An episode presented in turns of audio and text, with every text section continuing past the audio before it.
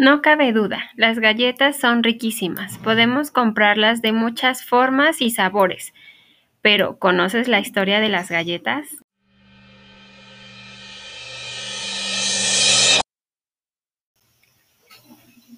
La historia de la galleta está muy ligada a la de los cereales. Al principio, estos no se conocían, sino que se comían mojados en agua o leche. No obstante, hace 10.000 años, nuestros antepasados nómadas descubrieron que una pasta de cereales sometida a calor adquiría una consistencia similar al pan sin levadura, que, que permitía transportarla con facilidad. Se han encontrado galletas de más de 6.000 años cuidadosamente envueltas en yacimientos en Suiza. Esto hace que la galleta sea considerada como uno de los primeros alimentos cocinados.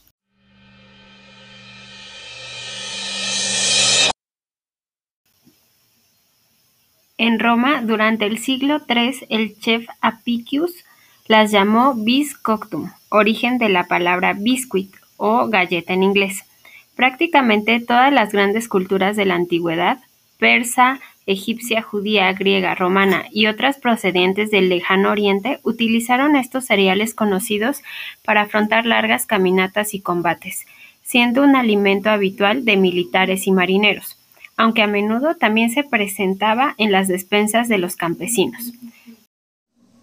En la Edad Media se generalizó el cultivo de cereales, aumentó la población y el consumo de galletas se extendió rápidamente, convirtiéndose así en un alimento popular, especialmente entre campesinos y cruzados.